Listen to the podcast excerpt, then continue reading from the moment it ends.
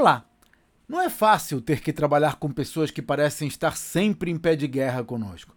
Mas essa é uma situação mais normal do que deveria, e aprender a administrá-la faz parte do jogo.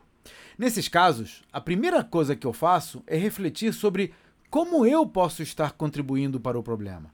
Eu pergunto a mim mesmo o que posso estar fazendo para gerar essa reação, por exemplo, ou o que poderia fazer diferente para evitá-la. Isso muitas vezes requer uma conversa honesta para compartilhar os sentimentos. E o que é mais importante, ouvir o lado deles da história.